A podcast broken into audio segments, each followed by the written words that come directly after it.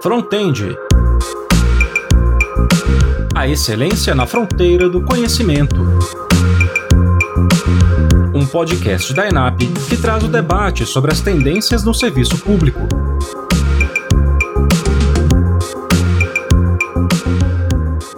Olá, está começando mais um ENAPcast, o podcast referência no setor público. No programa de hoje, vamos ouvir a professora da FGV, mestre e doutora pela USP e mestre em Direito pela Yale Law School, Juliana de Palma. Juliana fala sobre o controle em tempos de coronavírus. Ela aponta a compreensão da legalidade e a importância da segurança jurídica como os principais desafios enfrentados pelos gestores públicos durante a pandemia. Segundo ela, para enfrentar essa pandemia, o gestor público não está obrigado a se pautar por precedentes de órgãos de controle construídos em contextos completamente distintos do atual. Essa conversa foi gravada na ENAP em 27 de maio de 2020. Inscreva-se aqui no canal para não perder os próximos lançamentos. Então, vamos ouvir.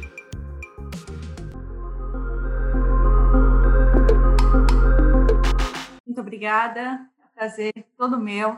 Eu queria agradecer imensamente pela oportunidade, na figura do Diogo, pela, pela gentileza do convite, que muito me honra. E eu começo dizendo o seguinte, pessoal. A gestão pública está no centro do combate ao coronavírus, não só no Brasil, mas no mundo também. Há razões para isso. Tá? Se nós pensarmos em estrutura de Estado, é a gestão pública mesmo que tem que estar na dianteira, na linha de frente, com relação ao enfrentamento do coronavírus, tá? Mais especificamente, é, o que a gente pode indicar é que há um ônus, há um dever de planejamento estatal. Eu acho que esse é um ponto fundamental para a gente começar a discussão.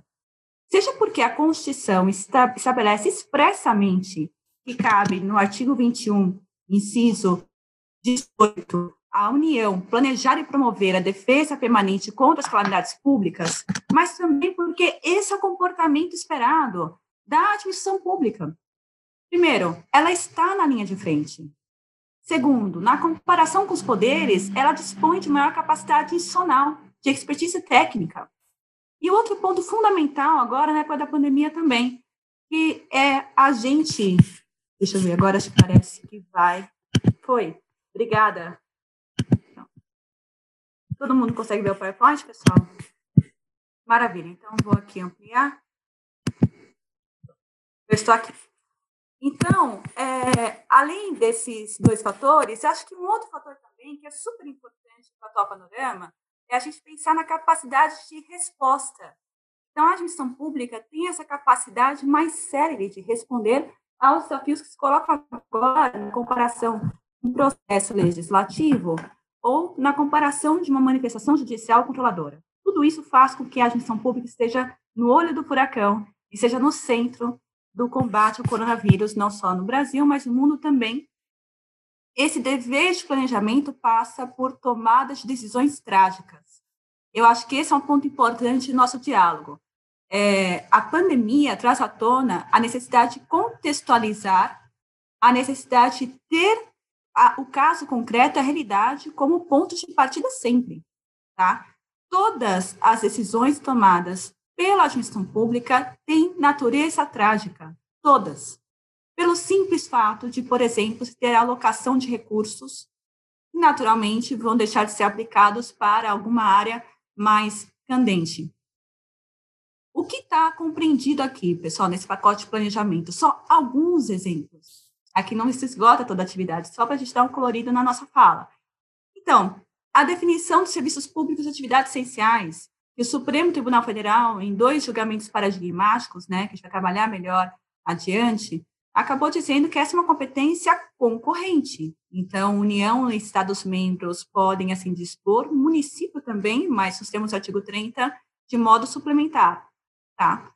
É, ainda, medidas de isolamento social, vertical, horizontal, algum outro modo, método de isolamento também cabe ao setor público definir.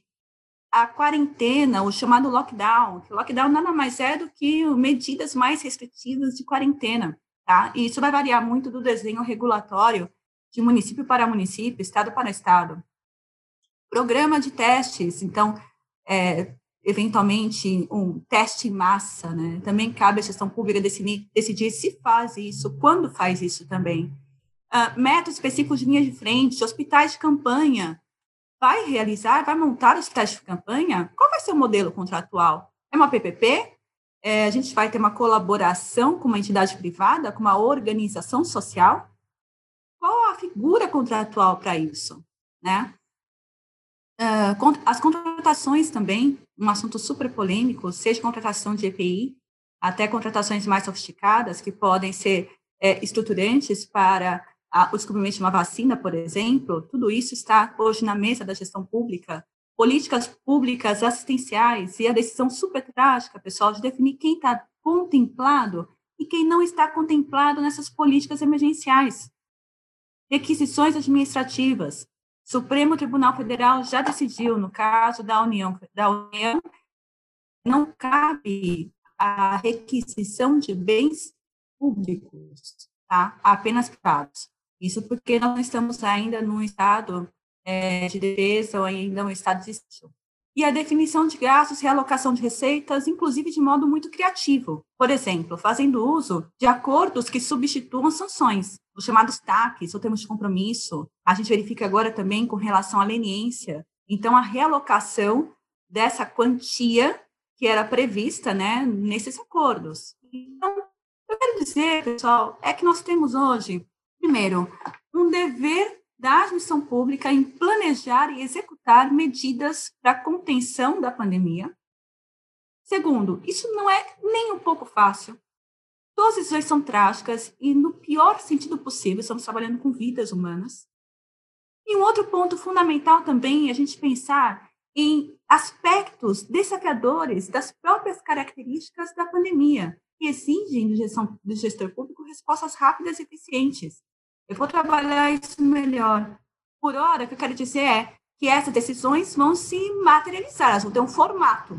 Tá? E, fundamentalmente, qual é o formato dessas decisões? É um ato normativo, é, decreto agora está muito em voga, né, por, por, conta da sua agilidade, mas também podemos pensar em portarias, resoluções, normativas, é, verificarmos, por exemplo, a quantidade de normas que foram editadas é, por agências reguladoras e entidades para promover o alívio regulatório, tá? É, atos concretos, contrato ou acordo fundamentalmente, essas são as formas de materialização dessas decisões públicas. Se a admissão pública está no centro do combate à pandemia, o gestor público igualmente se encontra no centro desse combate, é o ator principal. E aí eu estou falando de toda a cadeia de gestores públicos, desde os planejadores, vamos colocar assim, o primeiro escalão, que vai ter essa competência, né, capacidade de estruturação normativa, até é, a média burocracia e a linha de frente. Todos são centrais nessa perspectiva, tá? E cabe ao gestor, pessoal. E cabe ao gestor dentro dessa expectativa que se colocou na pandemia. Se exige agora que o gestor, primeiro, decida, e não é simplesmente decidir, os comandos têm que ser claros. Não dá tempo e não é eficaz realizar grupos de trabalho ou chamar o controlador para que se manifeste antes, tá? Então, por exemplo, balizas prévias de editais, isso é inviável nesse cenário agora. Segundo, embasamento em evidências científicas. Também se espera que o gestor decida com base científica. Sobre isso, trabalhar melhor, quando a gente está no erro grosseiro, porque tem uma ligeira confusão que desfavorece o gestor público nessa leitura da MP 966. Daqui a pouco a gente chega lá. Mas o ponto importante, isso é um mandamento que vem da própria lei do coronavírus, há uma exigência de decidir com bases científicas. Esse é um ponto importante. Segundo, terceiro, aliás, celeridade. Então, o gestor deve responder de modo rápido, de modo adequado. Ele não pode demorar para decidir. E se ele demorar para decidir, no final do dia, nós temos o perecimento né, de vidas é, da saúde pública, mais impactos econômicos. Então, a sua decisão tem que se dar dentro de um tempo adequado. Transparência, outra exigência que se tem com relação ao gestor. É, outro ponto fundamental, pessoal. Se antes nós tínhamos aquela ideia de que o gestor simplesmente executa, ele é um braço mecânico, me parece que essa visão foi inteiramente superada com a pandemia, porque é fortíssima demanda para que o gestor público inove, para que ele pense em soluções criativas, para que ele faça uso de novas tecnologias, para que ele construa soluções jurídicas inéditas. E esse é um momento muito propício para isso, pessoal. Eu queria colocar aqui uma questão é, bem interessante, que já está sendo trabalhada fora do Brasil, o CDE está muito nessa perspectiva, que é o seguinte, é, há um momento aqui na pandemia de experimentalismo regulatório. Muitas soluções que forem pensadas agora, o cenário de pandemia, talvez com seu emprego, com a sua prática, possam ficar para o momento depois da pandemia.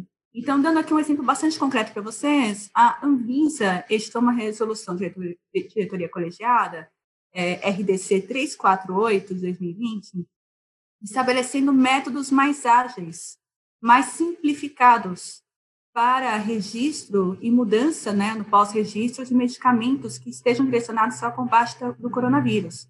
O que acho interessante nisso? A celebração de um acordo.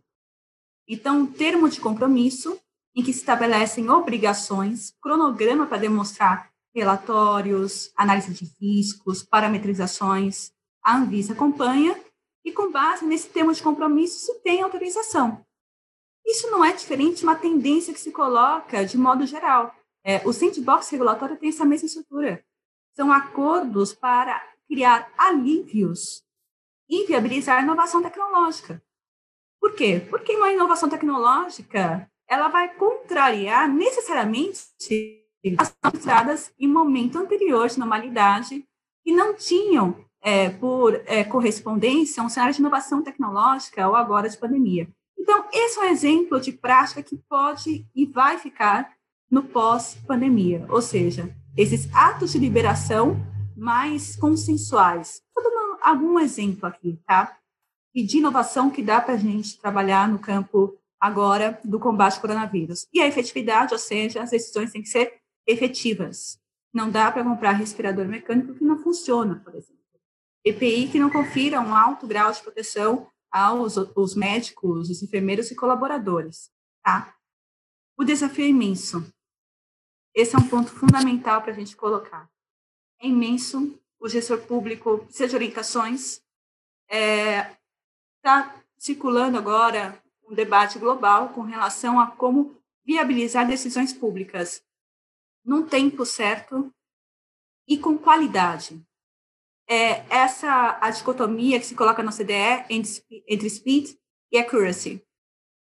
Seguinte sentido, decisões mais rápidas vão talvez terem um menor grau de reflexão, vai sujeitar o gestor público ao erro, mais do que uma decisão bem concatenada, bem racionalizada e organizada.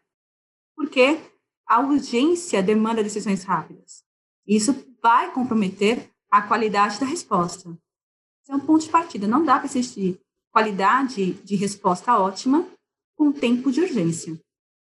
Haverá mais propensão, sim, ao erro do gestor. Esse é um quadro fatídico que nós temos que enfrentar.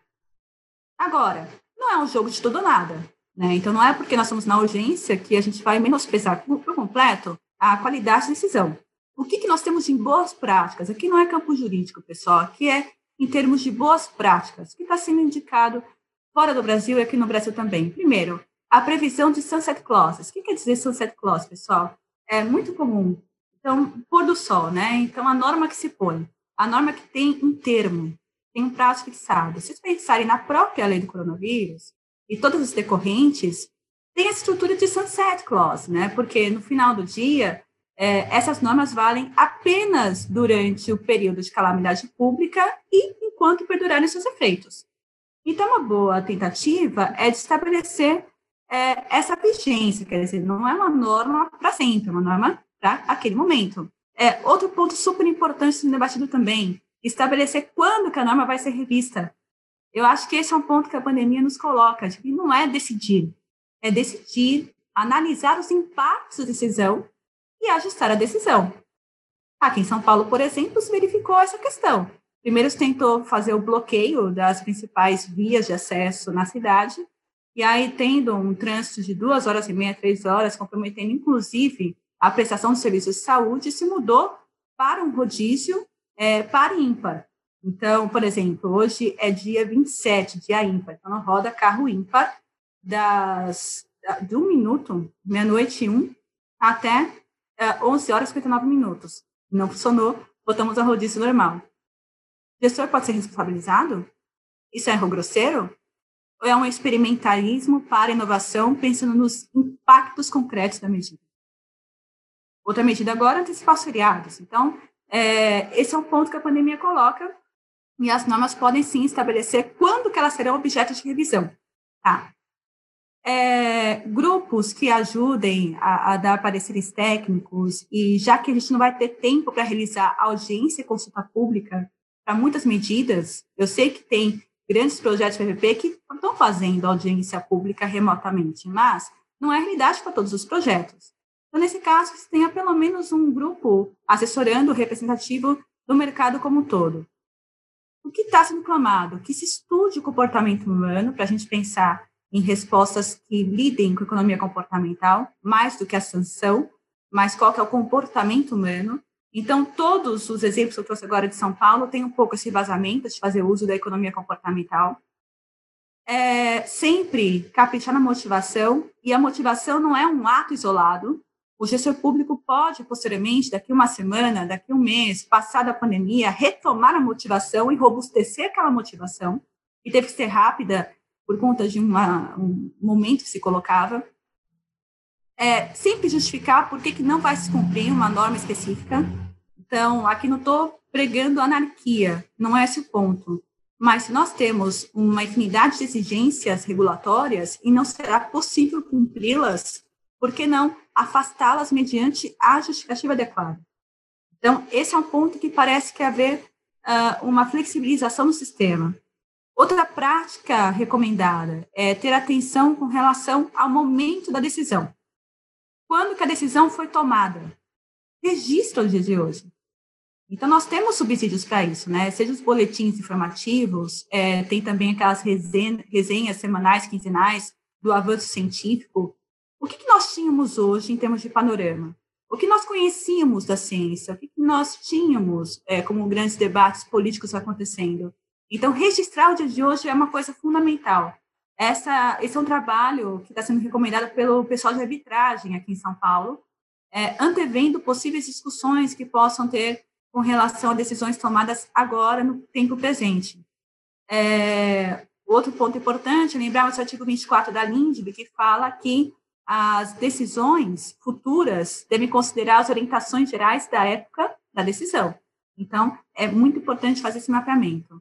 E eu vou trabalhar isso melhor, o processo administrativo. É, a pandemia não exclui o dever de realizar processo administrativo, mas não aquele processo burocrático. Um processo que possa ser mais simplificado, mas há o dever de realizar processo ainda assim que a lei da pandemia espera do gestor?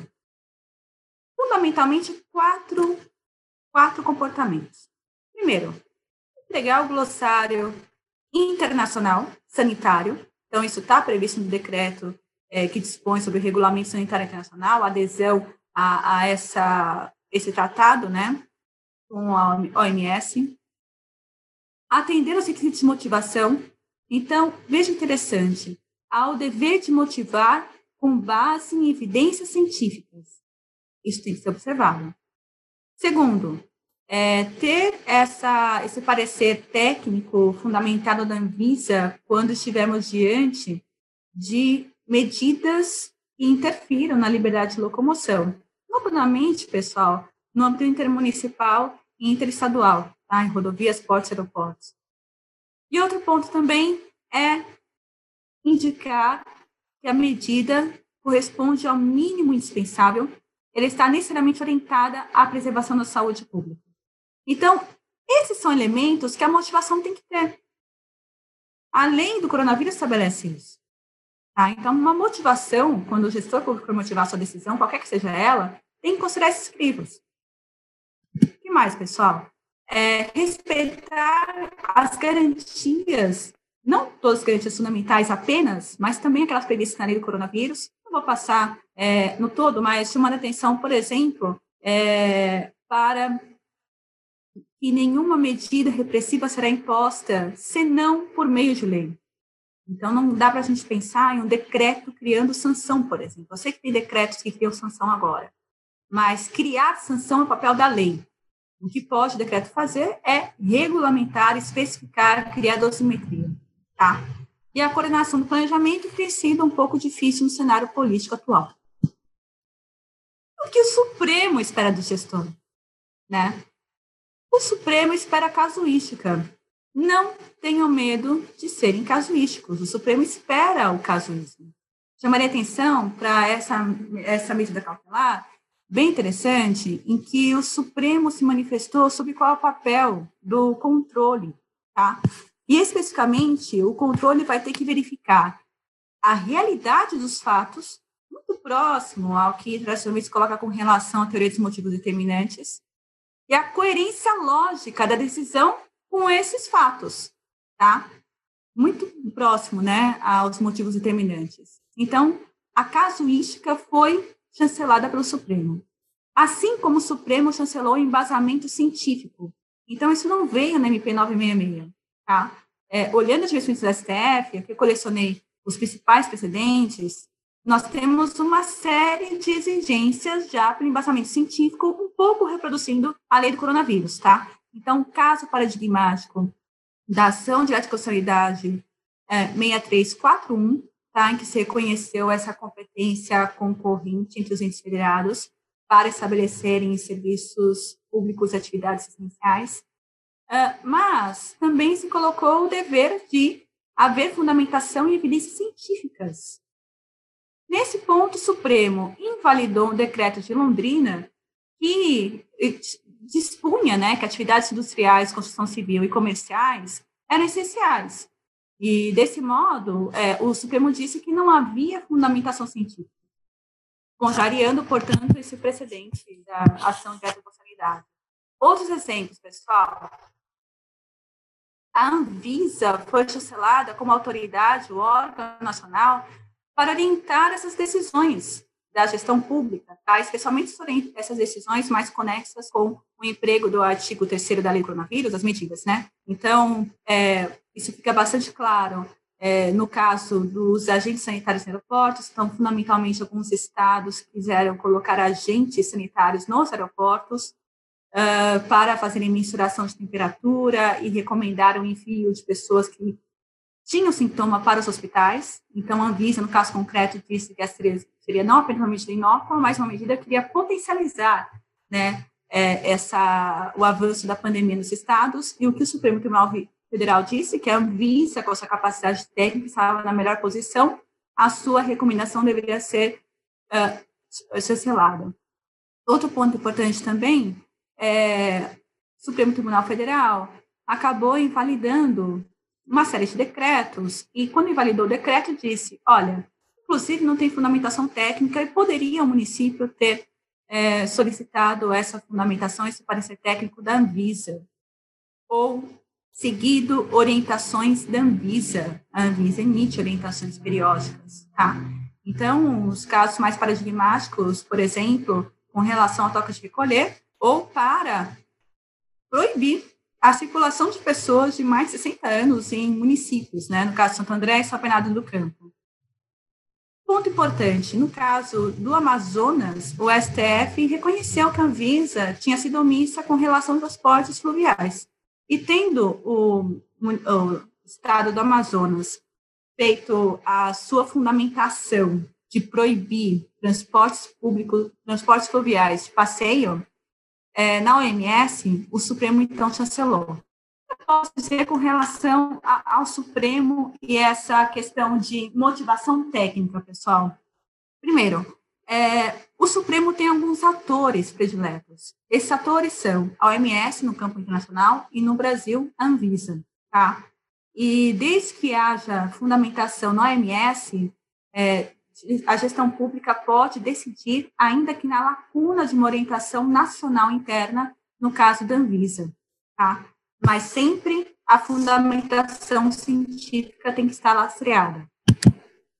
Uh, relação à segurança jurídica, acho que esse é um quadro super importante, né?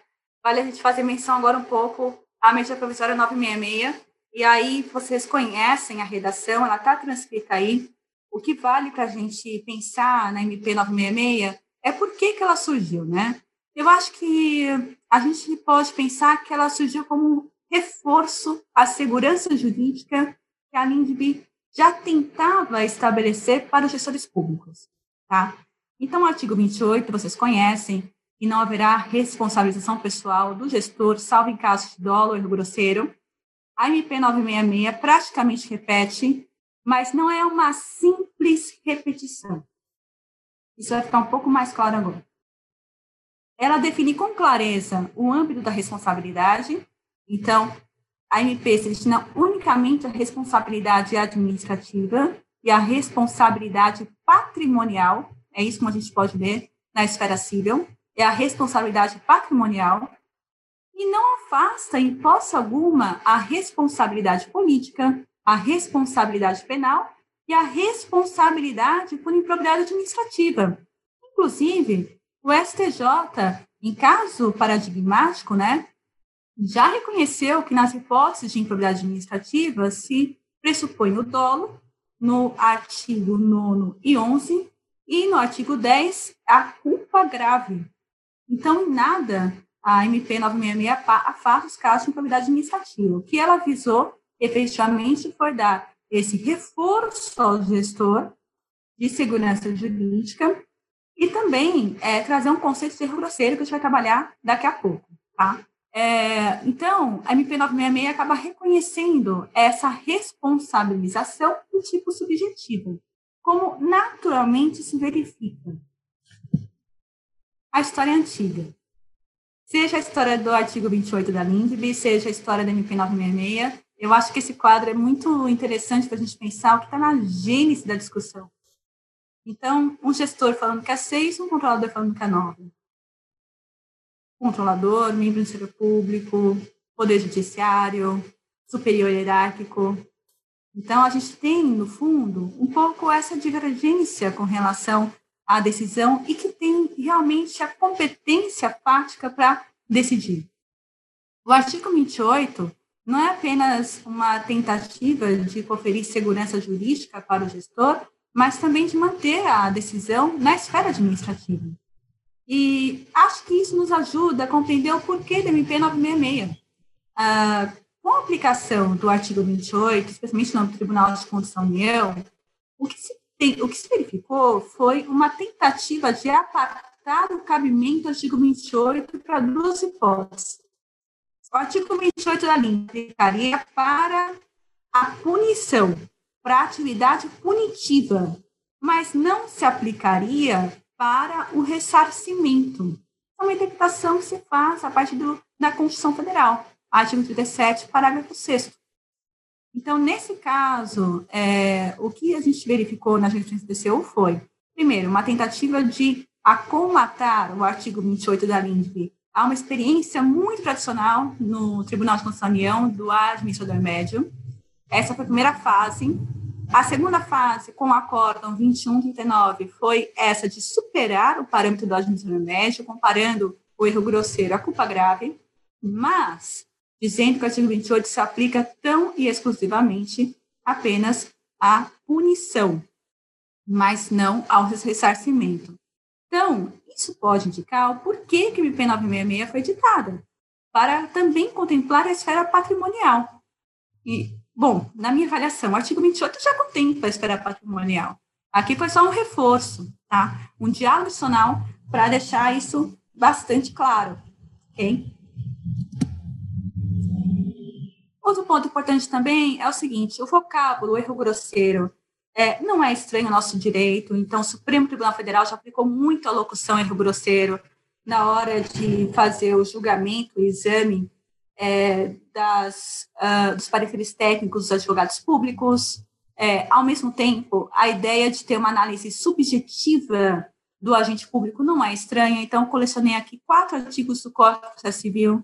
Vejam só, o juiz responderá civil e regressivamente por perdas e danos quando proceder com dolo fraude, A mesma coisa com relação ao Ministério Público, dolo fraude, advocacia pública e defensoria pública. Então, parece ser estranha a locução e a construção da LINDB e do, da MP 966 para o caso concreto. Tá? O Supremo Tribunal Federal se deparou com a seguinte conceituação da MP 966 do erro grosseiro. Tá? Erro grosseiro, erro manifesto, evidente, inexcusável, praticado, praticado com culpa grave, caracterizado por ação ou omissão com elevado grau de negligência, imprudência e imperícia. É, na, foram seis ações diretas de inconstitucionalidade contra o MP 966, duas também envolvendo o artigo 28 da LINDB, tá? É, não houve o julgamento de mérito do, do artigo 28 da LINDB, é, se analisou tão somente o MP 966.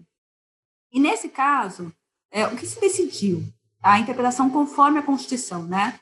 Tá aqui, pessoal configura erro grosseiro o ato administrativo que seja a violação do direito à vida, à saúde ou ao meio ambiente equilibrado por inobservância de normas e critérios científicos e técnicos e dos princípios constitucionais da precaução e da prevenção. Pessoal, parece que quando o gestor público toma todos aqueles parâmetros que nós conversamos da lei é, de boas práticas internacionais, e do próprio Supremo Tribunal Federal, ele está agindo com precaução e prevenção. Agora, como caracterizar o erro grosseiro diante de evidências científicas? Eu acho que aqui cabe um esclarecimento muito importante, pessoal. Erro grosseiro se configura quando a decisão contrariar consenso científico. Vejam, são dois aspectos distintos. Um aspecto é a legalidade da decisão administrativa. Então, para ser legal, nos termos da lei do coronavírus, tem que ter embasamento e evidências científicas. Vimos que pelo Supremo, o mais adequado é recorrer à Anvisa ou OMS, as diretivas dela. Outra coisa completamente diferente é responsabilizar pessoalmente o gestor ele apenas será responsabilizado quando houver essa contrariedade a um consenso científico estabelecido, tá? É, então, é muito importante fazer essa diferenciação, porque, do contrário, vai se entender que fundamentar é, sem laços científicos de um ou de outro modo leva ao erro grosseiro. Não é por aí. O erro grosseiro é a contrariedade a consenso científico para todos os efeitos, as decisões, para serem válidas, tem que ter embasamento científico. Tá? É, vale dizer também, com relação ao parte final da MP 966, essa questão bem colocada sobre o conforto decisório, né? Então, tem uma correspondência muito interessante do artigo 22 com a MP 966, então, para considerar, por exemplo, os obstáculos, dificuldades reais dos gestores, em políticas públicas a seu cargo, é, considerar a circunstância prática, então, fundamentalmente, considerar o caso concreto.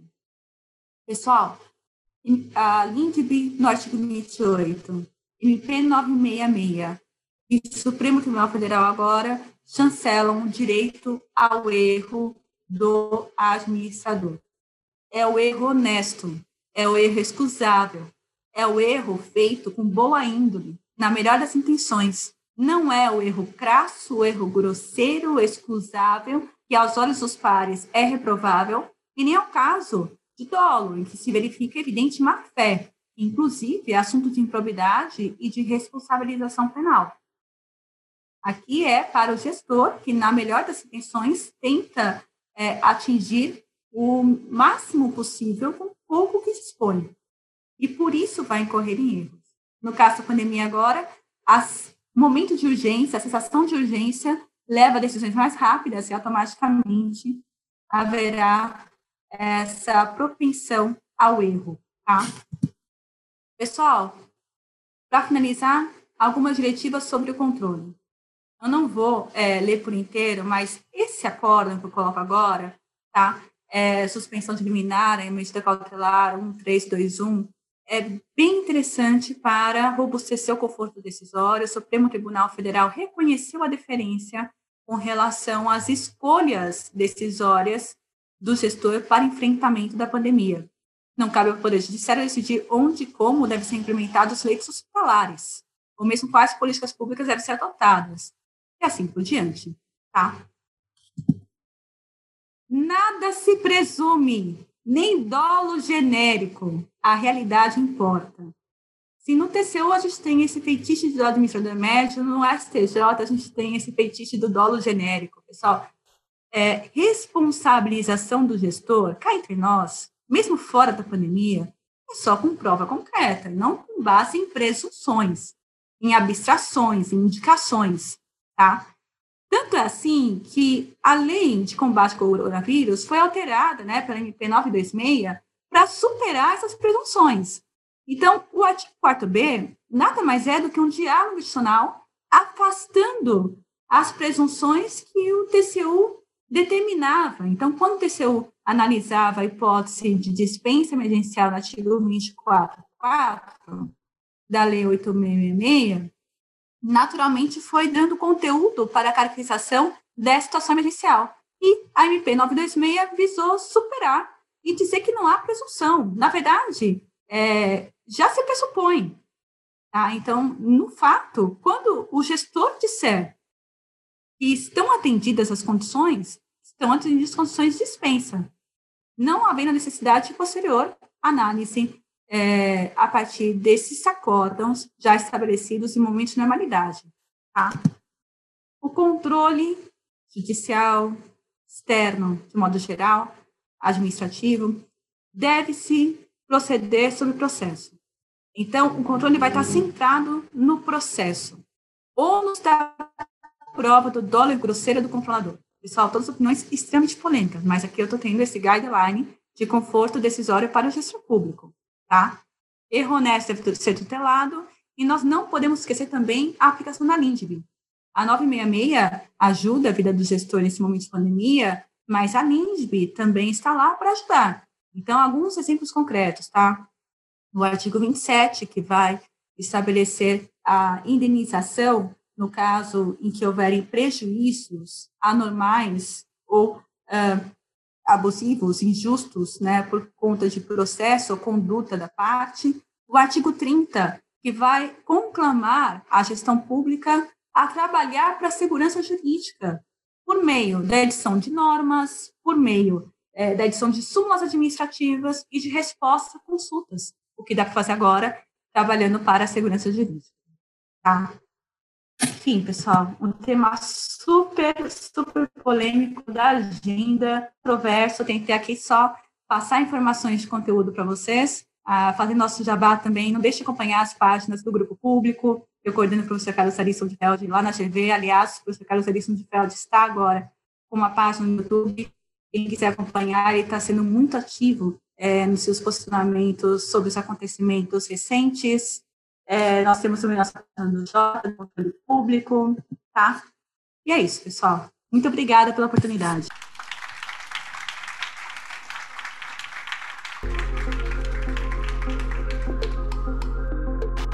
Quer saber mais sobre o tema?